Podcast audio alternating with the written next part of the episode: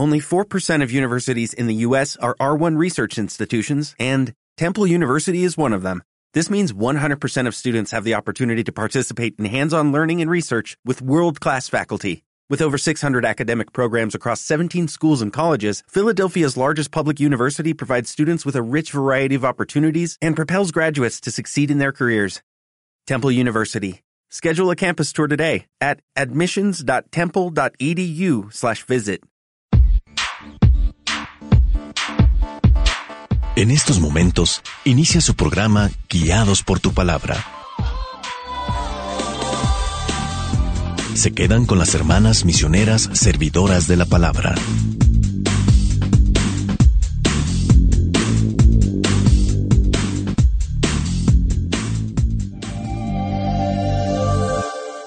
Guiados por tu palabra.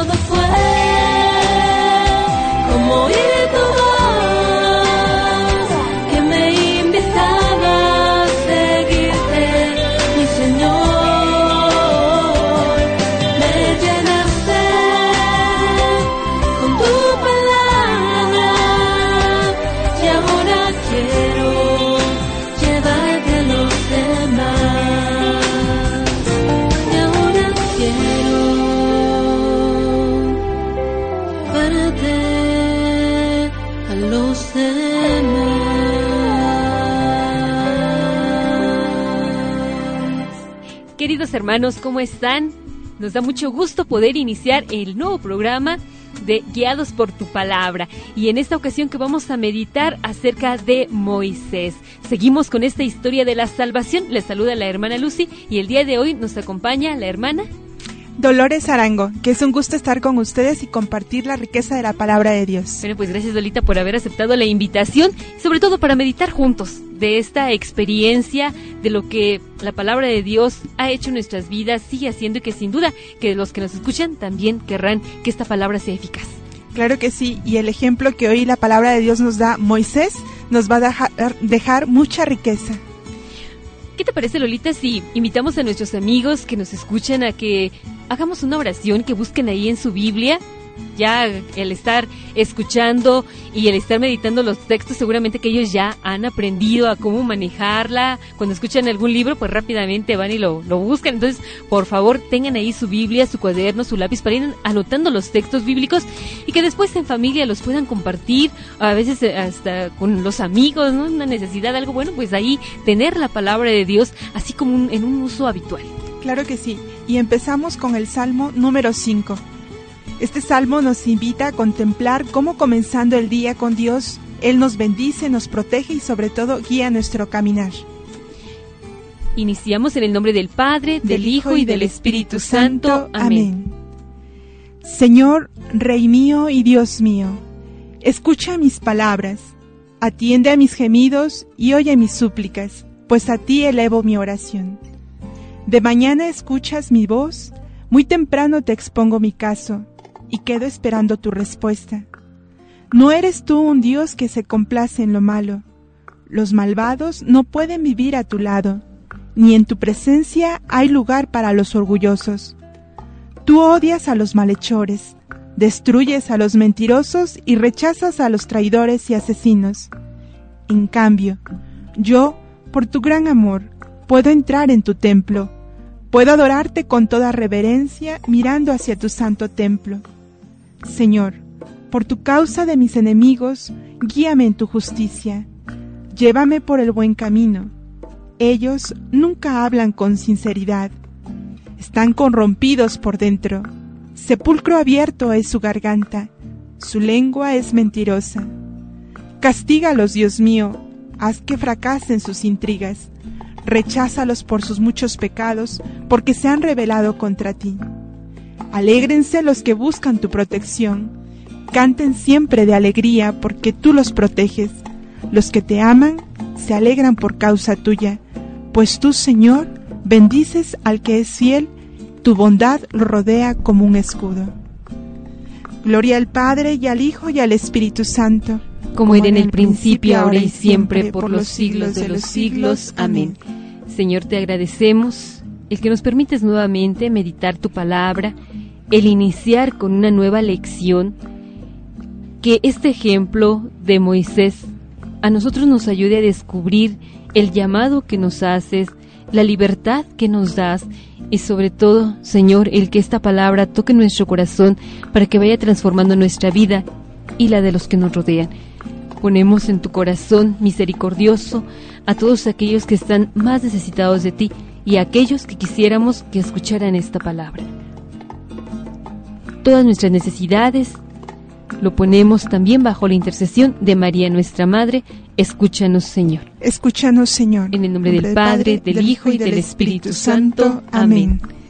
Bueno, pues ya como me había comentado aquí la hermana Lolita, vamos a tener hoy el gusto de conocer a Moisés, porque para algunos quizás ya lo han escuchado, para otros será algo nuevo, el ejemplo, el testimonio, pero sobre todo es el ir descubriendo a través de esta historia de salvación qué es lo que Dios nos presenta el día de hoy, qué es lo que Dios nos propone. Yo creo que siempre, Lolita, no sé cuál es la experiencia que tú has tenido de esta palabra, pero yo creo que al escuchar la palabra, Dios siempre nos pone retos. Dios siempre nos pone una propuesta y una propuesta mucho más grande, pero para el bien de nuestra vida. Siempre rebasa nuestros ideales, pero esto es como un impulso, ¿no? Que Dios nos da. Cuando el hombre se pone metas muy cortas, pues ni las alcanza tener ideales, pero al mismo tiempo que nos dan muestra de cómo llevar adelante la vida actual. A mí me eh, llama mucho la atención el ejemplo de Moisés y sobre todo ahorita en la introducción para recordar lo que veíamos en la lección anterior de Abraham, cómo este pueblo siempre fue alguien muy especial para Dios. De hecho, en esta lección vamos a ver que Dios elige a este pueblo para hacer una alianza eterna, una alianza que sin duda nos implica compromiso, una obediencia que muchas veces no nos gusta, pero que trae un premio.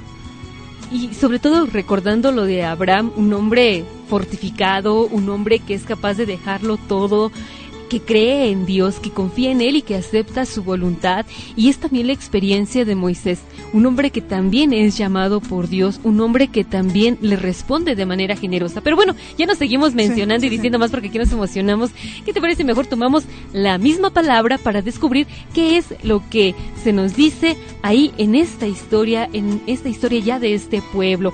Eh, nos quedábamos en la lección anterior con José, cómo José está en Egipto, sus hermanos van, si recuerdan ahí, ¿verdad? Los hermanos temerosos, pero sin embargo José se les revela y les dice, pues esta era la voluntad de Dios. La voluntad de Dios era que yo viniera, que les preparara un camino, porque habían tiempos de hambre, de escasez.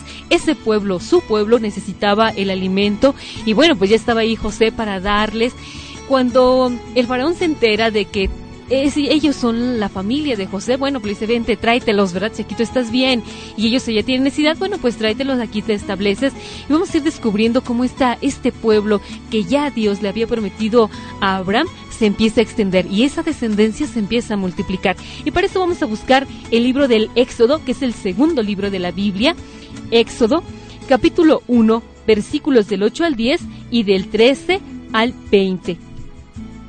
Más tarde hubo un nuevo rey en Egipto que no había conocido a José y que le dijo a su pueblo, miren, el pueblo israelita es más numeroso y más poderoso que nosotros, así que debemos tramar algo para impedir que sigan aumentando, porque puede ser que en caso de guerra se pongan de parte de nuestros enemigos para pelear contra nosotros y se vayan de este país. Versículo 13. Los egipcios esclavizaron cruelmente a los israelitas, le amargaron la vida sometiéndolos al rudo trabajo de preparar lodo y hacer adobes, y de atender a todos los trabajos del campo. En todo esto los israelitas eran tratados con crueldad. Además, el rey de Egipto habló con Cifra y Pua, que eran parteras de las hebreas, y les dijo, Cuando atiendan a las hebreas en sus partos, fíjense en el sexo del recién nacido si es niña, déjenla vivir, pero si es niño, mátenlo. Sin embargo, las parteras tuvieron temor de Dios y no hicieron lo que el rey de Egipto les había ordenado, sino que dejaron vivir a los niños. Entonces el rey de Egipto les mandó llamar y les dijo, ¿por qué han dejado vivir a los niños? Porque las mujeres hebreas no son como las egipcias, contestaron ellas. Al contrario, son muy robustas y dan a luz antes de que nosotros lleguemos a atenderlas. De esta manera el pueblo israelita seguía creciendo en número y cada vez se hacía más poderoso. Palabra de Dios. Te alabamos, Señor. Fíjate ahorita cómo esta promesa de Dios se cumple. Pasan 430 años y los israelitas se multiplican y se menciona que era un pueblo grande, bueno, tan grande que a los egipcios les da miedo que después sean ellos los que empiecen a someter a Egipto. Sí, y se iba multiplicando, dice, y el faraón ya no era el mismo faraón del tiempo, porque esto, para esto ya estamos hablando que pasaron 430 años después de que José estuvo ahí. Este faraón ya no le agradó al pueblo de Israel porque tenía miedo que se le volteara contra sus enemigos. Y actualmente vemos que todavía se sigue viendo esto. Aparentemente no hay esclavos, pero sí, hay otro tipo de esclavitud sin embargo, vemos faraones actuales que someten a hombres a trabajos muy forzados injustamente, ¿no? Sí, y así podemos nosotros descubrir quizás dos tipos de esta esclavitud, la física y la moral. Eh, la física, pues aquellos que les ponen cadenas, que no los dejan ser libres, pero la moral y que es la que a veces pues se va metiendo y que no sabemos ni cómo, ¿verdad? Y ya nos hacemos esclavos. Pero bueno, vamos a descubrir estas esclavitudes después de este corte. Enseguida regresamos en su programa Guiados por tu palabra.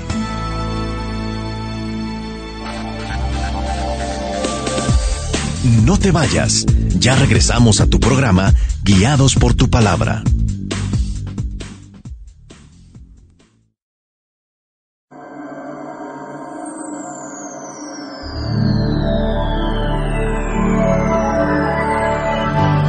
Nuestra sociedad necesita medios para conocer la iglesia, la fe, los valores familiares, la espiritualidad cristiana, conocer la juventud, descubrir su vocación y testimonios que invitan al seguimiento de Jesucristo. Todo esto y mucho más lo encontrarás en Inquietud Nueva, revista católica de evangelización, en donde descubrirás que el alejamiento del hombre hacia Dios es el motivo de los grandes problemas de la humanidad.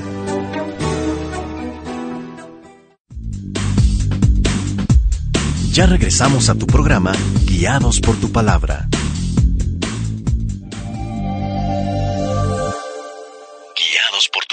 Bueno, y seguimos hablando de estas esclavitudes, porque sin duda que algunos habrán quedado pensando, bueno, si vivimos en un país libre y soberano, ¿cómo que se da esa esclavitud moral? Pues sí, hermanos, se, da la esclavitud física, pero también y sobre todo la esclavitud moral. Uno de la, de la forma de esclavizar moralmente son los medios de comunicación, sobre todo cuando estos manipulan la conciencia de la gente y los hacen ser hombres que ya no piensen, que nada más iban ahí sometidos delante de una caja, de una televisión y que ya da todo lo que te dicen, todo lo que te proponen, todas las noticias que te dan, a veces uno lo cree y sin criterio. Y es muy triste, Lucy, porque hay gente con mucha potencialidad, con muchos ideales, con muchas fuerzas de llevar adelante algo y por esta influencia de esclavitud moral, como tú decías que a veces tal vez es más astuta, y priva de ser hombres grandes, desarrollar grandes capacidades y lo triste es que desde pequeños, ¿no? Desde pequeños se va privando de esa libertad de realmente tener un criterio cristiano y lo más bonito que Dios nos ha dado, una libertad desde que nos creó y que la vamos perdiendo poco a poco. Sí, mira, otra forma de esclavizar también es a través del consumismo o de la moda. Hay gente que ya no vive libre, o no, mm, vive esclavo de que qué se va a poner, que si la sociedad lo acepta o no lo acepta, porque ya le ha marcado una, una forma, un estereotipo de cómo tiene que ser la persona el día de hoy. Que el peso, la medida, las cualidades físicas, es gente que se desespera y que lo más lamentable es cómo estos hechos a veces los hacen perder la paz, pero sobre todo perder la vida, porque o viene la depresión o bien el suicidio. Lucy, yo también quisiera tomar el, eh, retomar aquí el, el ejemplo de las dos parteras ellas no obedecieron a lo que les dijo el faraón porque tenían un temor a Dios. Y aquí quisiéramos recalcarle a nuestros radioescuchas que el temor de Dios no es el miedo que nos infunden de pequeñitos. No hagas esto porque Dios te va a castigar, no, jamás. El temor a Dios es el respeto por amor de que sabiendo que hay cosas que no le agradan a Dios, a pesar de que el hombre te obligue o te haga sentir o pensar que es normal, entre comillas, no, los, los mandamientos de Dios, como vamos a ver más adelante, es algo que no se puede quebrantar, aunque el mismo hombre te lo imponga, que la ley que Dios imprime en nosotros debe de evitar el mal. Y fíjate, algo que me, también me llama la atención de estas mujeres es que lo hicieron con libertad, no estaban condicionadas por nada era un temor a Dios, sí, pero no un temor a algo malo, negativo, a un Dios castigador. No, sin duda que se daban cuenta de que Dios era un Dios grande. Entonces estas mujeres estuvieron en contra de lo que el, el faraón y el pueblo este de Egipto les proponía, pero así, o sea, con conciencia y con criterio. No, no lo hacemos porque eso está mal. Entonces, el tener visión pero de lo que Dios nos pide, nosotros también nos exige una respuesta libre. Entonces, eh, estas mujeres, pues es más, eh, fue más eh, para el pueblo, para el faraón era más fácil eliminar a los que nos estorban. Y finalmente triunfa Dios, porque a continuación en la cita bíblica que nos presenta la historia de la salvación vamos a descubrir que Dios se burla de los planes de los malvados, aunque aparentemente ellos piensan que triunfan. Vamos a ver la historia de precisamente el liberador del pueblo de Israel que va a ser Moisés, que va a vivir bajo el mismo techo de este faraón. Para eso vamos a tomar Éxodo capítulo 2, versículos del 11 al 15. Cuando Moisés era ya hombre, salió un día a visitar a sus hermanos de raza y se dio cuenta de que sus trabajos eran muy duros. De pronto vio que un egipcio estaba golpeando a uno de sus hermanos hebreos. Entonces miró bien a todos lados y al no ver a nadie por allí, mató al egipcio y lo enterró en la arena. Al día siguiente volvió a salir y vio que dos hebreos se estaban peleando. Entonces preguntó al que maltrataba al otro, ¿por qué golpeas a uno de tu propia raza? Y aquel hebreo le contestó, ¿y quién te ha puesto a ti como jefe y juez entre nosotros? ¿Acaso piensas matarme como mataste al egipcio? Al oír esto, Moisés tuvo miedo, pues se dio cuenta de que ya se había descubierto la muerte del egipcio. En efecto, en cuanto el faraón supo que Moisés había dado muerte a un egipcio, lo mandó buscar para matarlo. Pero Moisés huyó y se fue a vivir a la región de Madián Allí se sentó cerca de un pozo. Palabra de Dios. Te alabamos, Señor. Nosotros descubrimos aquí o vemos aquí a un Moisés ya adulto, pero si regresamos unos versículos y invitamos a nuestros hermanos que lean completo, si pueden, todo el libro del Éxodo, ¿verdad? Pero si no, bueno, el texto del 1 al 10, donde se habla de cómo Moisés es salvado por su mamá. Una mujer valiente, una mujer que no eh, se conforma con la ley del faraón, de que, que, mueran los hijos. Ah, bueno, entonces está bien, ¿verdad? Que la ley del aborto, sí, hay que aceptarla, pues ni modo, ¿verdad? ¿Qué culpa tenemos nosotras las mujeres, ¿verdad? Bueno, eh, aquí no, aquí esta mujer se revela, busca la manera, dice que mete al niñito en una cesta y lo, deja ir ahí en el río, ¿verdad? Y Dios bendice esta actitud valiente de la mujer. ¿Y quién iba a decir? Que le ahí va a estar en la casa del faraón, ahí iba a ser rescatado y ahí iba a ser educado. Sí, porque llegó justamente donde estaba bañando la hija del faraón, le agradó el pequeño y llega la, se quedó con él y manda a traer una sirvienta y esa sirvienta viene a ser la propia madre, quien va a estar bajo el cuidado de esta mujer en el bajo el mismo techo del faraón. Tiene todos los cuidados, una buena educación Imagínate, se va preparando en todos los aspectos para ser el gran liberador de su pueblo, ¿verdad? Fíjate cómo Dios se ríe de los planes del hombre. Exacto. El faraón decía, no quiero que este pueblo se me revele, hay que someterlo. El pueblo sin duda que lloraba, que gemía, que le pedía a Dios que lo liberara de esta situación. El faraón manda matar a todos los niños, pero él no, sabía ¿verdad? que después iba a estar en su casa y él mismo lo iba a tratar como hijo y le iba a estar dando educación, lo iba a estar preparando al que después iba a liberar a este pueblo. O sea, como todos los planes de Dios se van dando, pero en la medida también de la disposición de la gente que escucha la voz de Dios, que escucha su mensaje, que es una luz y que actúa según su inspiración. Exactamente. Y la lectura que tú ahorita hiciste nos habla como de un Moisés sensible ante el dolor Sí, que sin duda tuvo que reaccionar ante esta injusticia que veía que se un egipcio, ¿verdad?, maltrataba a su hermano. La sangre lo llamó a defender. No lo hizo por venganza, sino que la sangre de manifestar la justicia. Esto lo lleva a huir propiamente porque era una ley que cualquiera que matara a un egipcio era condenado a muerte. Obviamente que esto lo lleva a Moisés a huir porque sabía que su futuro era no tenía vuelta de hoja, ¿verdad? Sí, mira, también aquí la actitud de Moisés, como tú lo mencionas, es una actitud mm, muy sensible ante el dolor. Él llevaba una vida tranquila, él llevaba una vida libre, realmente vivía como príncipe, pero cuando se da cuenta de la situación de sus hermanos, eh, siente, no siente algo que lo mueve y que era sin duda esa luz de Dios que pone ahí en el corazón para que él descubriera el dolor de sus hermanos. Ahorita que, que tú hablabas, yo pensaba, bueno, ¿qué pasa con aquella gente que llega al poder? ¿Qué pasa con aquella gente que logra una preparación y que a veces puede decir superior a los de su comunidad, a los de su pueblo, a, las condiciones ¿no? de otros que son superiores? A veces se olvida de que también se salió de ahí. ¿no? que también, o sea, yo soy parte de esto, yo soy parte del pueblo, pero ahora como ya tengo un título, como ahora como ya tengo un puesto, como ya tengo un cargo, pues se me olvida, ¿verdad? Se me olvidan las promesas, se me olvidan el que yo quise una vez prepararme o llegar hasta aquí para ayudar a los más necesitados y, a veces pues mm, se aprovecha de eso. Caer en un egoísmo, ¿no? O sea, yo estoy bien, ¿qué necesidad tengo de preocuparme por los demás? Mientras que yo esté bien, no me importa y es la actitud de muchos. Aparentemente triunfan, pero realmente como personas no se realizan. Porque aquí vemos a Moisés. Eh, él no tenía necesidad, como te decía, salir del palacio pero algo lo llamaba, porque tenemos una misión, hermanos, todos estamos llamados a ayudar al prójimo, y entre más abrimos el corazón o nuestra mirada, nuestros horizontes, aquí hay tanta gente afuera que necesita de nuestra ayuda, más realización como persona tenemos, ¿no? Moisés va, dice, al oír esto, Moisés tuvo miedo, pues se dio cuenta que ya había descubierto la muerte del egipcio. yo creo que es un reto ahí para nosotros, ¿verdad? ¿Qué estoy haciendo por los demás? Y sobre todo el ver la necesidad de los demás y, preguntarse a sí mismo, ¿y yo qué hago? ¿Cuál es mi situación? Y a lo mejor también Dios a mí me está llamando y me está preparando con lo que yo estoy realizando cada día para ayudar a otros. Claro, es una misión diaria y un esfuerzo que debemos hacer.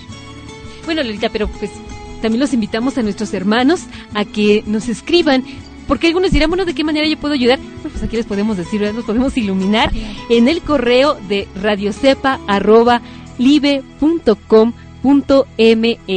Nos damos a un corte, pero enseguida regresamos aquí en su programa Guiados por tu palabra. No te vayas, ya regresamos a tu programa Guiados por tu palabra.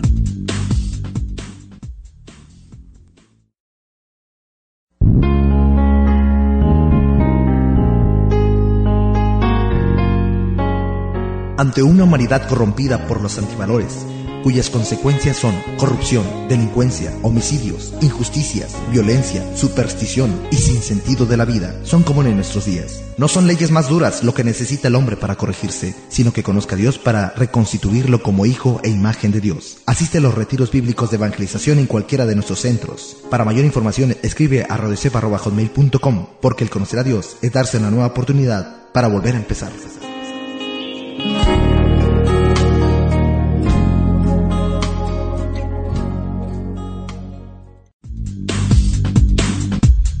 Ya regresamos a tu programa Guiados por tu palabra. Guiados por tu palabra. Hermanos, qué interesante es el descubriendo el actuar de Dios en nuestra vida a través de su palabra. Y sin duda que este programa de Guiados por tu palabra, bueno, como ya el nombre lo indica, ¿verdad? La palabra de Dios nos tiene que ir guiando, nos tiene que ir iluminando y hacerla viva en cada uno de nosotros, porque esa es la misión, esa es precisamente la misión y la finalidad de este programa, que la palabra de Dios sea una luz, sea una lámpara en nuestro camino. Y como ya estamos aquí con la hermana Lolita, meditando acerca de Moisés, esta experiencia de ese hombre que es preparado por el faraón, para liberar a su pueblo. 430 años no era cualquier cosa estar esclavo, o sea, se dice fácil, pero si a veces uno lleva un año de la enfermedad o pasando por situaciones difíciles y ya, Señor, libérame, ya, quítame esta enfermedad. Imagínense, hermanos, 430 años, este pueblo que vivió en este tipo de esclavitud.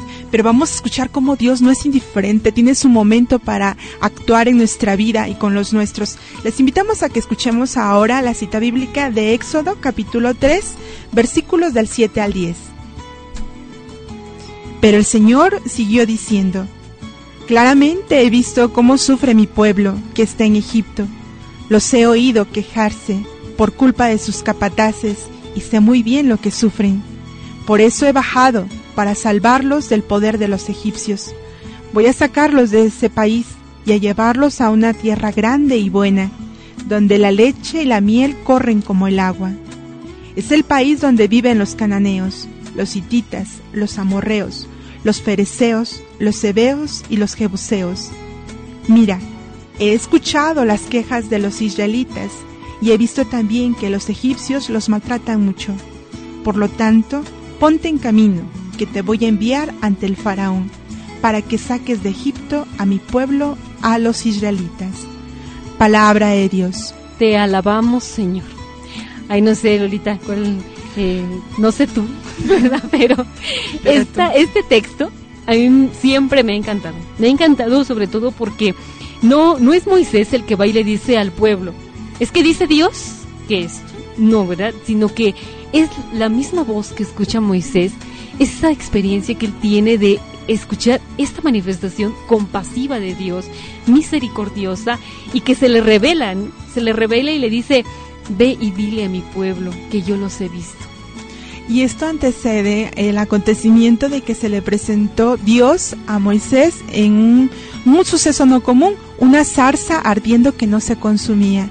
Dios llama a Moisés para una misión grande, pero antes como que lo prepara así, también para nosotros, hermanos. Yo creo que el mundo de hoy, el hombre de hoy, de nuestros tiempos, a veces se siente solo, siente que está sufriendo y ese sufrimiento lo hace así como más grande porque piensa que lo lleva solo y no sabe que hay un Dios que lo ve, que también siente dolor aquí con estas expresiones que escuchamos, hermanos, que nos dice, he oído, he visto, he escuchado sus clamores, ¿no? Nos habla de un Dios como decía la hermana Lucia, misericordioso, un Dios que no es indiferente a nuestro dolor y que aparentemente está cruzado de brazos, pero Él busca la oportunidad.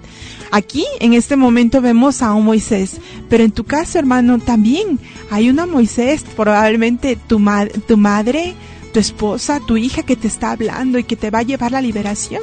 Pero lo triste es que no descubramos que es la mano de Dios a través de ellos, ¿no?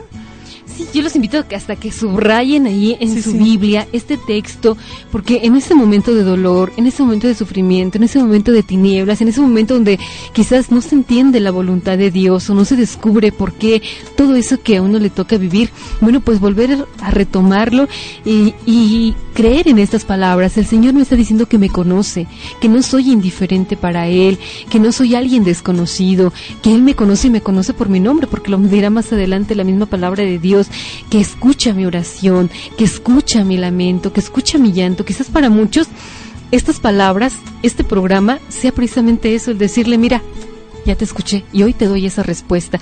A veces me ha tocado ir a visitar a los hogares y que la persona, recuerdo a una señora, ¿no? Que decía, "Ay, hermana, usted es la respuesta de Dios porque yo en la mañana le, pre- le pedí a Dios que me mostrara, que me mostrara, que, que Él se revelara, no sé, como que de alguna manera, y el verla ah, portando un hábito, una cruz, me da muestra de que Dios existe y que Dios me está respondiendo. Y aquí implica lo que vimos en la lección anterior, la fe. Es un don de Dios, cierto, pero la fe en Dios es lo que ayuda a la persona a encontrar consuelo y a perseverar en esa espera, ¿no? Eh, es decir, yo no le puedo decir a Dios en qué momento tiene que actuar y cómo va a actuar, no. El auténtico hombre de fe, como Moisés lo fue, él tenía una incapacidad. ¿Cuál era su incapacidad? Como lo nos pasa a nosotros, tartamudeamos, ¿verdad? No somos maestros en el hablar, pero sin embargo, Dios no se fija en las cualidades muy humanas, sino va en ese corazón, ¿no? Ve en Moisés esa potencialidad para llevar adelante sus planes, para llevarle esperanza a un pueblo que sufría muchos años, llevar esa esperanza que necesitaba y que tenía que intervenir este Dios todopoderoso y lo va a demostrar a estos hombres que se sentían eh, pues que no podían derribarlos. Sin embargo, vamos a descubrir que Dios actúa para liberarlos. Sí, y de, veras que pues el Señor a todos nos dé la gracia y nos ayude y pedirle, ¿verdad? Pedirle constantemente, Señor, ayúdame a sentir tu cercanía, ayúdame a sentir tu presencia, que estas palabras que el día de hoy escuchemos en, de, de la Biblia, bueno, pues hacerlas muy nuestras y pedirle, Señor, ayúdame, ayúdame a hacerlas mías y, y permíteme, ¿no? Sentir así tu presencia en los momentos de mayor sufrimiento, de mayor dolor, que sea Él nuestro consuelo, que sea Él nuestra fortaleza y también compartirla con los demás, porque a veces dirán, no, pues yo ahorita estoy muy bien, ahorita no las necesito, pero quizás hay alguien que está cerca que sí las necesita. Después ir, compartirlas, expresarlas a los demás. Sí, hay otra parte, no recuerdo, Lucy, si es un salmo que nos dice, tu guardián no duerme, no duerme ni reposa tu guardián de Israel, ¿no? Eh, Yo creo que esto que vamos escuchando hay que guardarlo como imitación de María en nuestro corazón. Cuando lleguen tribulaciones, cuando lleguen enfermedades, cuando sintamos que la esclavitud de ciertas circunstancias nos están quitando la libertad. Sí, y pues para esto, sí, y para esto los vamos a dejar con este canto, para que lo meditemos y lo hagamos una oración en nuestra vida. Vamos a un corte, pero enseguida regresamos en su programa Guiados por tu palabra.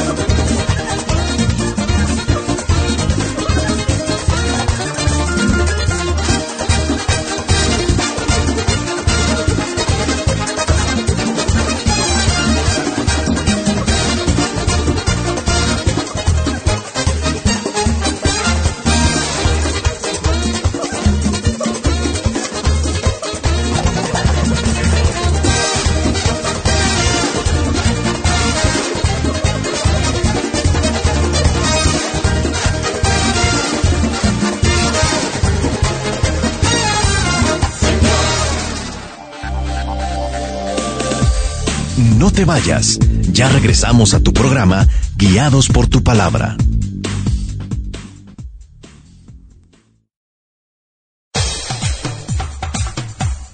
¿Te gustaría ser misionero por un año, por dos o para siempre? Los misioneros servidores de la palabra te brindan la oportunidad de ser misionero. De ser misionero. Con el fin de evangelizar a los hombres que no conocen el camino de la salvación.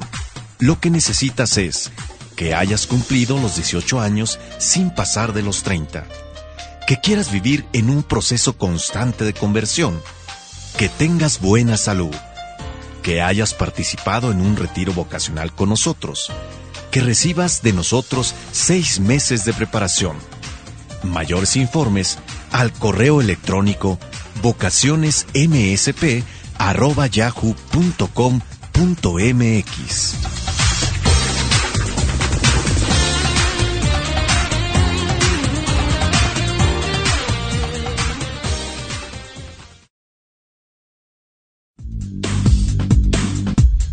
Ya regresamos a tu programa Guiados por tu palabra.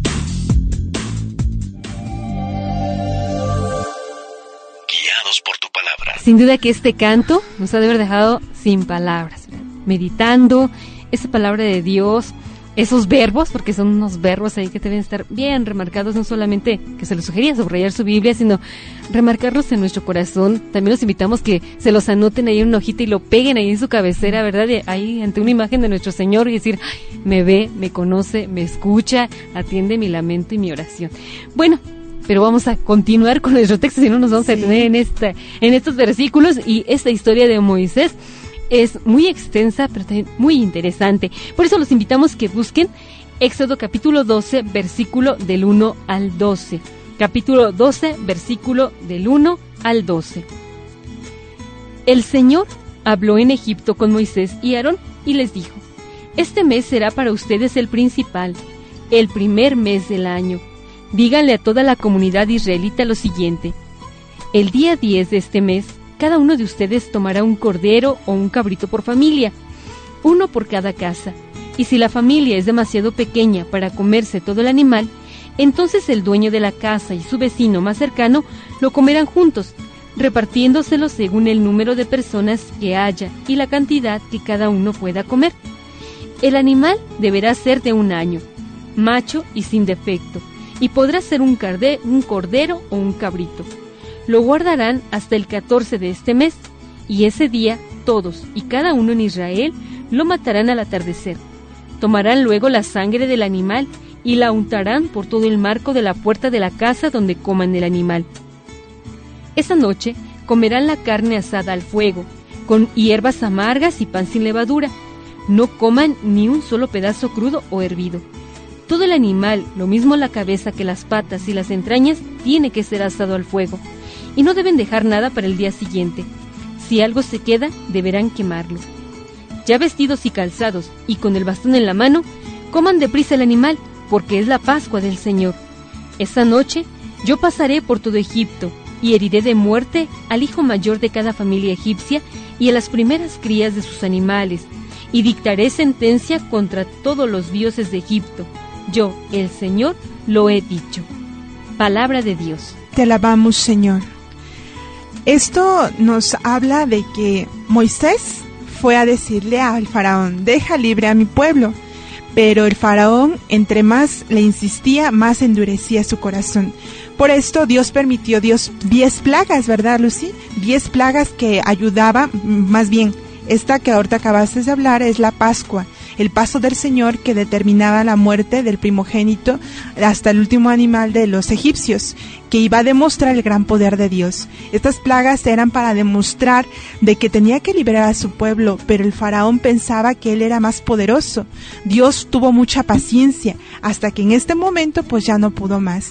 Y van a celebrar precisamente esa Pascua donde pasa el Señor, el ángel del Señor y da muerte a todo primogénito egipcio.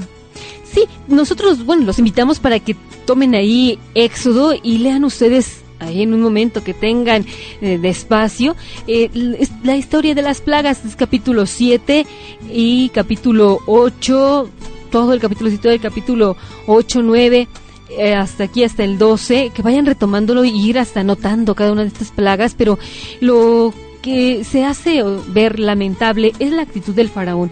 El faraón no sufría ninguna de estas plagas, quien lo llevaba era el pueblo. Entonces ver cómo cuando un hombre se obstina ante la voluntad de Dios, no sufre él, sufren los demás. Y eso lo vemos a nuestro alrededor. Sí, los más pobres, ¿no? Los más pequeños. Como a él no le pasaba en carne propia, iba pasando una y otra y otra y otra de las plagas que Dios permitía para ver si este hombre ya dejaba libre a su pueblo. Y parecía que más se obstinaba el orgullo. El orgullo es lo que a veces hace mucho daño a las personas, sobre todo a los que nos rodean. Sin embargo, Dios manifiesta su poder porque tiene paciencia Dios, pero también tiene un límite. Entonces permite y pide precisamente celebrar la Pascua. Este es un acontecimiento el más grande, sin duda, de la historia de la salvación del pueblo de Israel, porque en ello deberá ser, este acontecimiento será recordado de generación en generación. Ahí se instituye la Pascua del Antiguo Testamento. Sí, y que también es una prefiguración para la Pascua que después nosotros celebraremos. Aquí se habla la las figuras y vamos viendo cada una de estas. Se nos habla de un cordero, se nos habla de una sangre, que iba a ser la señal de que eran cristianos, bueno, no cristianos, sino de que eran el pueblo elegidos. de Israel. Sí, el pueblo elegido de Dios y que para nosotros ahora sí, como católicos cristianos, tenemos estos signos, este cordero que es inmolado, que nosotros nos trae esa liberación con su muerte, así como este sacrificio que se realiza y esta Pascua, este paso de Dios, era el signo de la liberación. Nosotros también ahora tenemos uh, este nuevo cordero, esta sangre que también para nosotros significa eso, el pasar eh, de la esclavitud a una libertad a precio de sangre. Y también esa carne, esa carne que para nosotros puede ser alimento como católicos. La palabra de Dios nos va indicando también, hermanos, cómo todo esto implica una obediencia. No, es interesante ir escuchando paso por paso las indicaciones que Dios da a su pueblo, ¿no? Para preparar esta cena. No es cualquier cena. Le va dando indicaciones, tiene que ser un pan sin levadura, no como ni un solo pedazo crudo o hervido, todo el animal, etcétera, etcétera, cada uno de los eh, requisitos, digámoslo así, que va indicando para celebrar esta Pascua tiene su fin. Igualmente, nuestra vida, para celebrar la, realmente la liberación, el paso del Señor en la vida del hombre, tiene que vivir algunas indicaciones, no que lo priva de su libertad, jamás, al contrario, estas indicaciones que Dios da es para vivir en mayor libertad. También encontramos en Éxodo capítulo 14 versículos del 24 al 30, que los vamos a invitar que ahí lo anoten y lo lean posteriormente. Eh, toda esta historia de este pueblo es el ver cómo después de esta Pascua, después de este acontecimiento, que este pueblo de Israel pues es obediente y lo cumple al pie de la letra, eh, logran así eh, esa liberación. El pueblo de, Isra de Egipto, al ver cómo morían sus hijos, pues dicen, váyanse, ¿verdad? Váyanse, dice que hasta ellos mismos les ayudaron a sacar, entonces ya no los queremos ver nuevamente. Y es aquí cuando el pueblo descubre esa manifestación de Dios. Este pueblo sale, sale triunfante, ¿verdad? Aunque bueno, después el faraón se arrepiente, Egipto se arrepiente, pues cómo se nos van los esclavos, ¿verdad? Vamos tras sí. ellos. Pero el ver también y el descubrir, todo eso lo vamos a ir eh, nosotros lo podemos tomar ahí en los capítulos 14, 15, 16, 17, el ir viendo cómo Dios se manifiesta y es el paso, el paso del mar. Sí, y vemos aquí ese milagro de parte de Dios. Va adelante Moisés y precisamente su elegido, al tocar con el bastón el mar rojo, se abre en dos partes para dejar pasar en seco al pueblo de Israel. Inmediatamente ya vienen atrás el pueblo, más bien los egipcios, queriendo nuevamente regresarlos a la esclavitud y es cuando se cierra el mar rojo y mueren ahogados. Nuevamente vemos el poder de Dios. Quien confía en Dios no queda defraudado, siempre Él ve por Él, lo vela por Él, ¿no? Y también algo que nosotros podemos descubrir aquí es cómo Dios quiere a su pueblo libre. Sí. Como tú ya lo mencionabas al inicio, Dios nos dio la libertad, que es un don y que esa semejanza, porque si recordamos el primer, eh, la primera lección que se nos dice que Dios nos creó a su imagen y semejanza, y una de esas semejanzas es el habernos hecho eh, libres, Sí. porque Dios es un Dios libre y el ver cómo nosotros a veces nos esclavizamos y no queremos, no queremos salir de ahí, ¿verdad? Y aunque se nos puedan presentar mil manifestaciones, seguimos ahí aferrados. También el símbolo, Lucy, del agua en el del mar nos recuerda ese paso, ¿no? El bautismo, podríamos decir. En, ya veremos adelante este sacramento que nos libera del el agua que se utiliza en el bautismo, de la esclavitud, del pecado a una vida nueva. Yo creo, hermanos, que vale la pena tener presente esas enseñanzas, esa riqueza que la palabra de Dios nos está descubriendo para vivir como Dios nos llama, en libertad, libres de esas esclavitudes que nos vamos haciendo. Y, ay, Lolita, de veras que cuando uno lee la historia de ese pueblo de Israel, uno dice, bueno, creo que es cada una de nuestras vidas, porque Sí. en los capítulos también 16 y 17 vemos como un pueblo que ya experimentó la gracia de Dios, su poder, porque ve cómo se manifiesta ahí en el mar para que ellos pasen. Y después cuando ya están en el pueblo empiezan a renegar.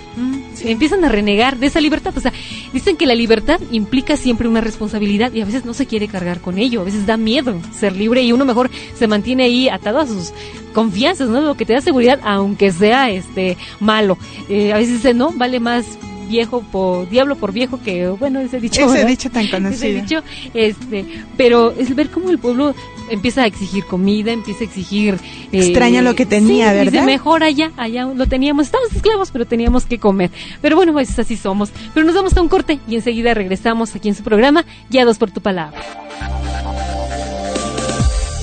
No te vayas.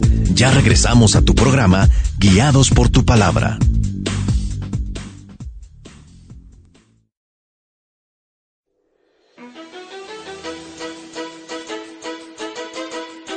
Los misioneros servidores de la palabra contamos con una extensa gama de material de evangelización, en el que encontrarás películas que promueven los valores, libros de oración, de vida de santos, de evangelización, de guiones para obras de teatro, de letras y acordes para cantos. También contamos con más de 36 producciones musicales. Entre ellas se encuentran las que están dedicadas especialmente para las celebraciones eucarísticas, las de obras de teatro musicales, las de música instrumental, las de alabanza, las de oración, y las del rezo del Santo Rosario. Si quieres conocer todo este material, entra a la página www.edicepa.radiocepa.com.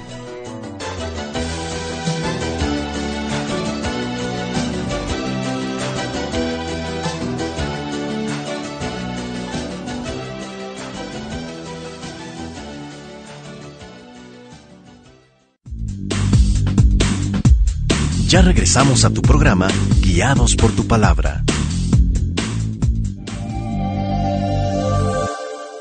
Guiados por tu palabra. Lolita, pues qué rápido se va el tiempo. Ya estamos en nuestro último bloque. Qué triste, con- ¿verdad? Sí, aquí con nuestro amigo Moisés. Qué interesante es esta historia, el ejemplo, pero sobre todo lo que Dios nos propone a cada uno de nosotros. Porque a veces eh, leyendo estas historias uno se emociona y, ay, qué bonito, y uno se imagina ahí el pueblo y todo.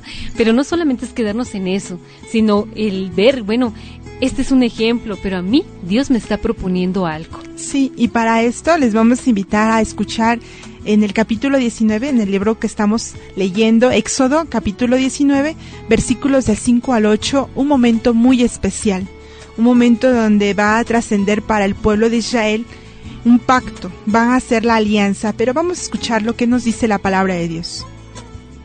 Así que, si ustedes me obedecen en todo y cumplen mi alianza, serán mi pueblo preferido entre todos los pueblos pues toda la tierra me pertenece. Ustedes me serán un reino de sacerdotes, un pueblo consagrado a mí. Diles todo esto a los israelitas. Moisés fue y llamó a los ancianos del pueblo, y les expuso todo lo que el Señor les había ordenado.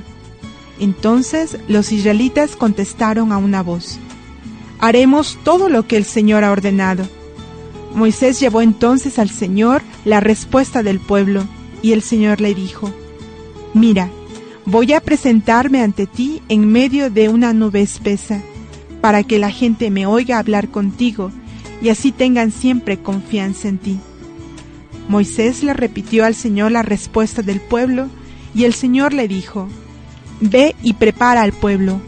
Hoy y mañana, para que rinda culto, deben lavarse la ropa. Palabra de Dios.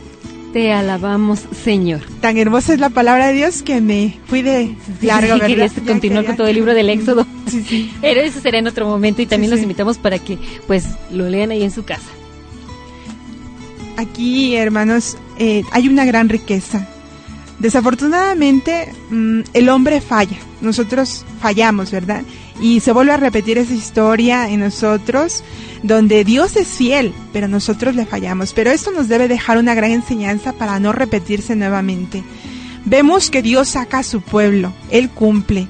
Y ya estando ahí en el desierto, en el Sinaí, eh, está abajo el pueblo y Moisés va para reunirse con su Señor, con Dios, porque era el intermediario. Va, está en el monte del Sinaí y escucha la voz del Señor. Van a hacer ese pacto. Ve y dile a mi pueblo que si respeta mi, mis mandamientos que yo le voy a dar, yo seré su Dios y él será mi pueblo. Qué hermoso. Y el pueblo, pues sí, eh, fusivo, dice sí, sí, como siempre, ¿verdad? Pero en el cumplimiento ahí es donde se viene eh, la infidelidad. Dios le promete algo muy grande, será su Dios, su protector, no le faltará nada. Y el pueblo responde afirmativamente. ¿Qué pasa después, Lucy? Bueno, pues como todo, ¿verdad? La infidelidad. La infidelidad de este pueblo. Pero antes de pasar a la infidelidad, ahora que hablemos de cosas tristes, nada más es para ver cómo con estas alianzas se establece ya como pueblo, ya hay una ley. Eh, algo que va a confirmar la existencia o el origen de un pueblo es precisamente con esto, cuando ya tiene una constitución, cuando ya tiene unas leyes establecidas, ya es una identidad que tiene este pueblo, ya no era un grupito más, un grupito ahí que salió de, la esclavitud que andaba vagando. No, sino que ya es un pueblo que se establece con una ley, con unos dirigentes, pero sobre todo guiados por, por Dios, porque Dios no lo dejaba a la deriva. A pesar de sus muchas infidelidades, Dios siempre se va a presentar, siempre se va a mostrar fiel a este pueblo. Sí, de repente le da sus sacudidas, de verdad, como todos lo necesitamos, pero pero siempre guiados y dirán otro texto bíblico, de porque te amo, te corrijo, porque te amo, pues te por el buen camino, ¿verdad? Eh, aunque esto a veces implique dolor. Pero nosotros descubrimos también en esta historia del pueblo de Israel cómo a pesar de que ya le habían dicho a Dios, sí, con esta alianza, después ellos se hacen un becerro, un becerro de oro, porque dice Moisés había ido a hablar con Dios porque era el patriarca, solamente él podía estar cara a cara con Dios. De hecho, eh, leyendo aquí la historia de Moisés se menciona que cuando él bajaba de platicar con Dios se tenía que poner un manto en el rostro porque brillaba de tal manera que pues muchos se espantaban, ¿verdad?, de verlo así radiante. Entonces, cuando un hombre es amigo de Dios y tiene este contacto, el poder orar y orar de esa manera, pues sin duda, ¿verdad?, que se verá ese reflejo, se verá eh, algo, un destello de Dios en el rostro de estas personas. Entonces, esto lo vemos también con Moisés. Entonces, cuando él hace, este, hace una de estas oraciones, eh, le dice Dios, ¿verdad? Baja porque tu pueblo se ha revelado.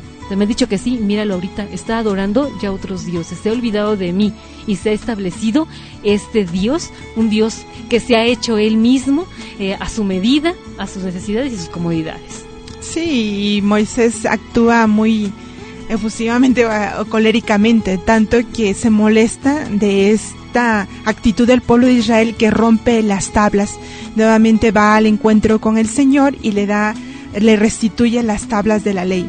Esa alianza que sin duda implica sacrificio, porque toda obediencia implica ese sacrificio, muchas veces de la renuncia de sí mismo, de nuestros gustos.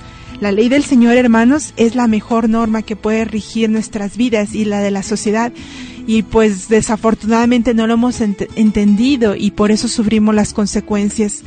Dios nos da diez mandamientos, las tablas de la ley que en el capítulo 20 lo podrán leer nuestros hermanos ahí en sus casas, en sus hogares o incluso en la oficina, en un espacio, ¿verdad? ¿Por qué no? Si leen otras revistas, ¿por qué no darse un espacio? Ahí en el capítulo 20, versículos del 1 al 17, ahí encontramos los diez mandamientos. Mira, y si nosotros preguntáramos, a ver, nada más porque no los vemos, ¿verdad? Pero así, a conciencia, si les dijéramos, a ver, levante la mano, ¿quién se sabe los diez mandamientos? Seguramente todos la alzarían. Sí, ¿verdad? Dirán, sí, yo, ay, me lo sabía, porque en el catecismo cuando hice mi primera comunión me lo enseñaron, ¿verdad? Hace tanto tiempo, y, pero, ah, y recuerdo ahorita en una celebración, una eh, donde había papás, padrinos de niños que iban a hacer su primera comunión, el sacerdote los invitaba a ir retomando estos mandamientos, ¿no? Y les decía a los niños, a ver, ¿cuál es el primer mandamiento? Y ya les pregunta a los papás, a ver, ahora les toca a los papás. No, pues silencio. ¿no? Sí, yo creo que por humildad, ¿verdad? Porque no quisieron humillar a los niños, pero pues no, o sea, muchos como que, ay, los diez mandamientos, pues ¿cuál? ¿verdad? Y si no los conocemos, ¿cómo los vamos a vivir? Partiendo de ahí, ¿no? Exactamente. Entonces, una ley que sí no tanto que se impone, sino más bien que se establece. se establece, como ya lo mencionábamos, para regir a este pueblo que era necesario que tuviera esta ley y vamos a ir mencionando algunos. Eh, sobre todo, por ejemplo, el primero, el primer mandamiento que nos dice, no tengas otros dioses fuera de mí. Eh, si nosotros recordamos, en el catecismo se nos decía, ¿verdad? Amarás a Dios, sobre, todas, las cosas.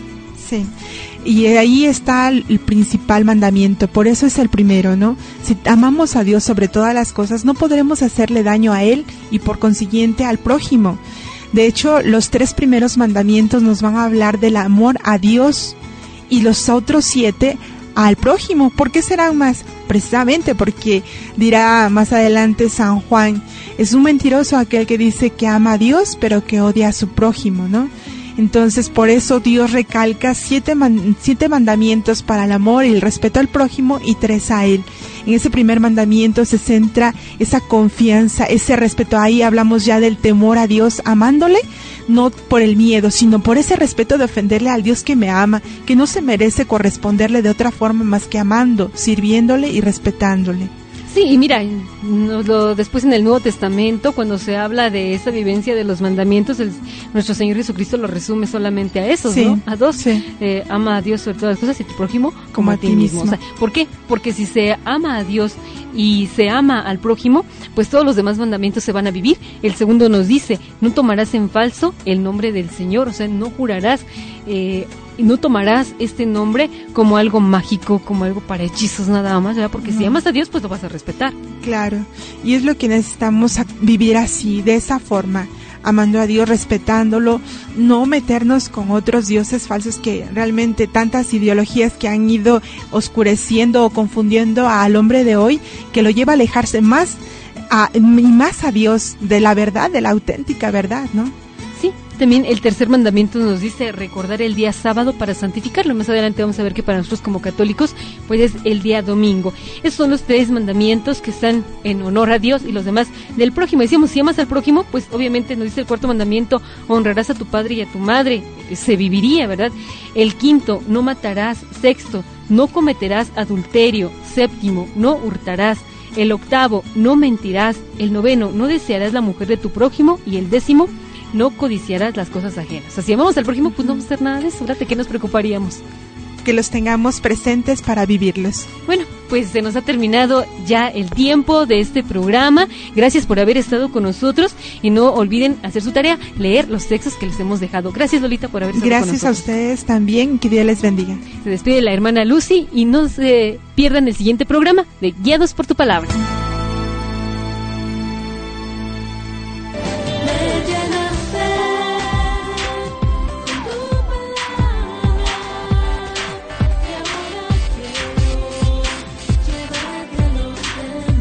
Esperamos en la siguiente emisión de tu programa Guiados por tu palabra.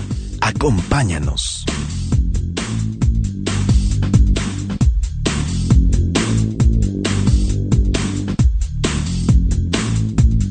Guiados por tu palabra. Guiados por tu palabra